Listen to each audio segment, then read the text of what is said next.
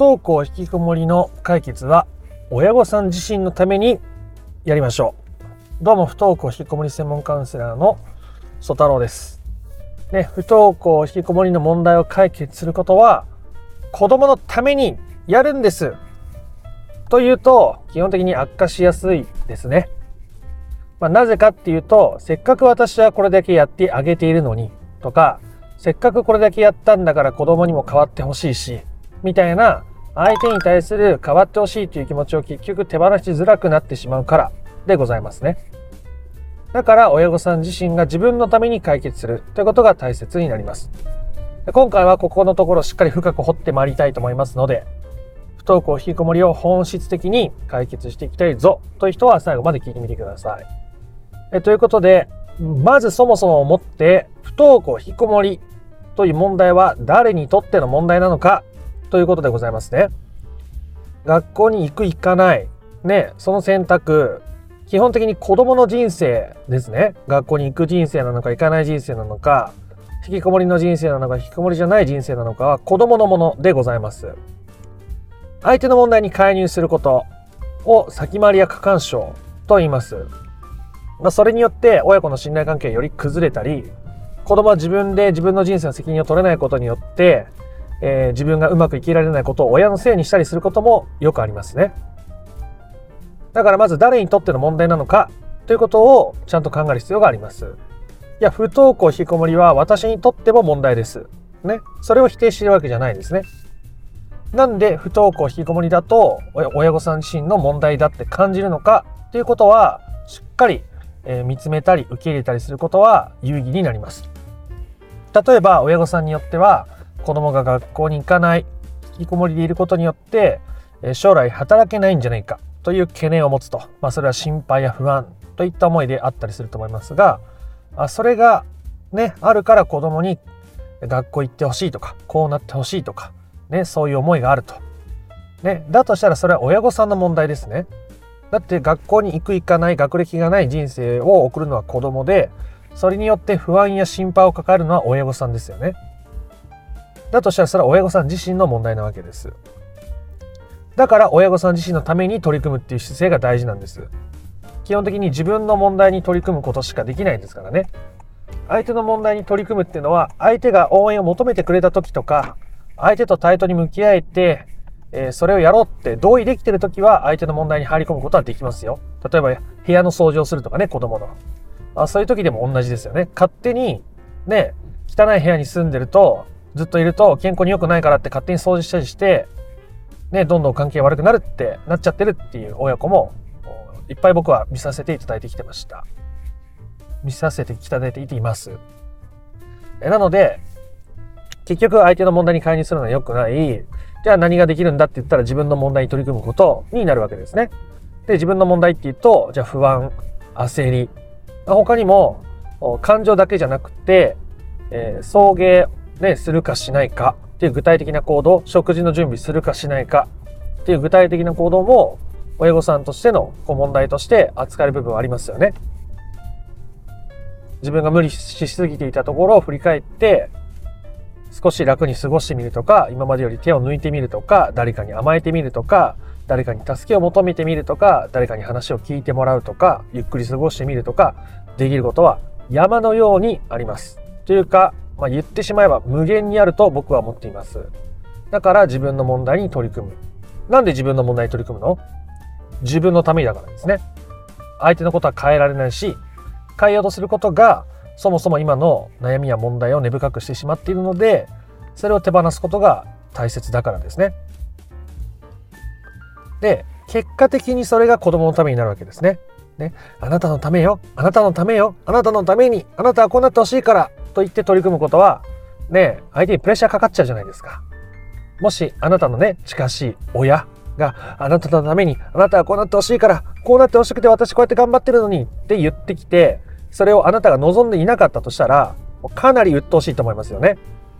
かなり面倒くさいと思います。ちょっと辛辣な言葉に聞こえてしまうかもしれませんが、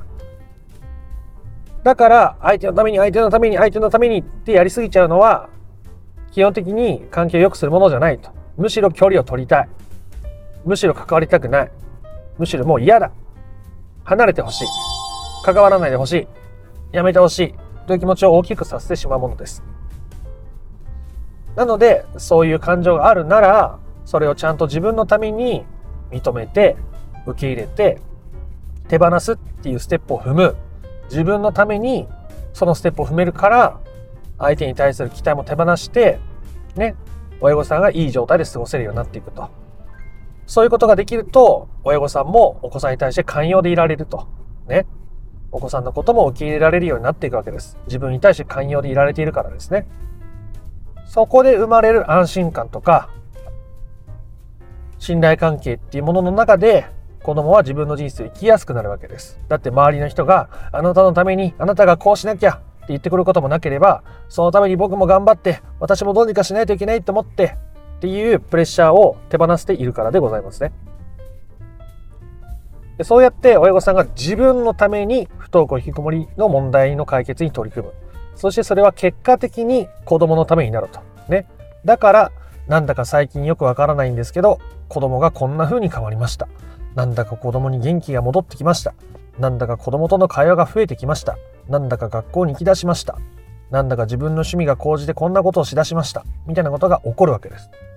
子供に変わってほしいから、動き出してほしいから、学校にいてほしいから、と言って取り組んでそういう風な変化をもたらした人を僕は見たことがございません。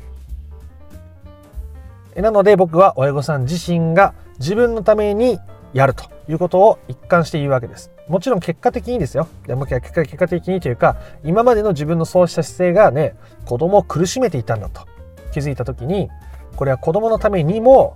自分が変わらなきゃいけないって思えることはとても素晴らしいと思いますよ。だって今までの自分のこうあり方とか、ね、立ち振る舞いとか、子供に対するプレッシャーが子供を苦しめていたんだと。ね。それによって、ね、頑張らなきゃいけない。でもできない。こう理想と現実の狭間に落ちてしまい、苦しんでいる。子供それは私が子供に押し付けた期待や規範ビキネバによって、えー、そうさせていたんだ。じゃあそれを取り除けるように私が変わらなきゃいけない。私が私のために。結果的にでもね子供のためにも、変わりたいって思うのであればそれはいいと思います。どうしても自分が取り組んだことの結果として子供の変化を強く求めてしまう。これやったら子供がこうなってほしいからってなってるうちは効果が現れづらいんですね。効果が最も現れる現れるというか本質的な解決というものはそもそも親御さんが自分と相手の問題を分けてちゃんと自分の問題と向き合えてそれを手放すといった先にもう子供のことはいい意味でどうでもよくなるわけですね。この子はこのままでも価値があるし、ね、この子は自分の好きなように生きても価値がある。それが私の知っている人生をこの子が歩むことになろうが私とは全然違う知らない人生を歩むことになろうがでもこの子はきっとこの子で大丈夫と思えているところに行き着くからですね。それは親御さんが自分に対してそう思えるようになってくるから、相手に対してもそう思えるようになるわけです。相手に対してだけ思うということは、極めて困難というかほぼ無理ですね。だから自分に対して親御さんがそういう状態を自分のために作っていくということがはちゃめちゃに重要になるというわけでございますね。なのでお子さんのことが気になっているからこそ悩んでいるしお子さんに変わってほしいと思ってきたからこそ今まで苦しんできた部分もあると思うんですよ。学校行ってほしいとかね、元気取り戻してほしいとかね、せめて会話ぐらいしてほしいとかね、笑顔を見せてほしいとか。でも、それがそもそもずれてるっていうことなんですね。僕が伝える本質的な解決からは。親として子供が笑顔でいてほしいとか思いますよ。僕も娘が毎日泣いてるよりも、ね、笑顔で過ごしてくれた方が嬉しいなと思いますよ。でも、なんとか笑ってほしいから、私が苦しいから、私が不安だからそうなってほしいっていうふうに、僕が仮に娘に関わったとしたら、多分娘はめちゃくちゃ嫌がると思います。っていうかまあ、そういう節は普段からね、僕もありますから。だから、そういう気持ちはそういう気持ちとして、ね、ちゃんと感じて受け入れつつ、でもそれが大きいことが結果的に自分自身、親御さんのためにもならないし、お子さんとしてもプレッシャーだったり苦しいことになったりすることがとっても多いので、親御さん自身が自分のためにね、不登校引きこもりの問題を解決する。そもそも相手の問題に自分が立ち入ってしまっていたこととか、自分の問題と向き合えていなかったこととか、自分自身をおろそかにしてきたこと、自分自身をね、すごく真面目で責任感のある方も多いです。そういう中で自分を追い詰めてしまったり、頑張りすぎたり、我慢しすぎたりして、もうアップアップ。そんな状態で子供に対して優しくいられるとか、寛容でいられるとか、そういうことめちゃくちゃ難しいし、まあ無理じゃないですか。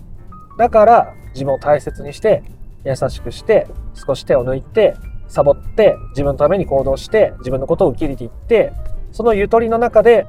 子供のことを受け入れていくとか時に旦那さんと向き合っていくとか自分の親とのことを見直してみるとかそういうことをしていくことが本質的な解決につながるとだから本質的な解決を考えてくださいって僕の動画見てくださったことがある方はわかると思いますが本質的な解決っていうのは親御さんがどういう状態になるのかということを決めてもらってそこに向かうことになるわけですね。子供がね、また生き自分の人生を生きられるようになったらとか高校行けるようになったらとか経済的な自立ができるようになったらっていうのは本質的な解決に当たらないわけですね。子供は親を満たすために存在しているわけではないからです。あなたの不安や心配事を解消するために存在しているわけじゃないです。子供が人生の支えになってくれたり、人生に喜びをもたらしてくれたことも大いにあると思います。それはこれからも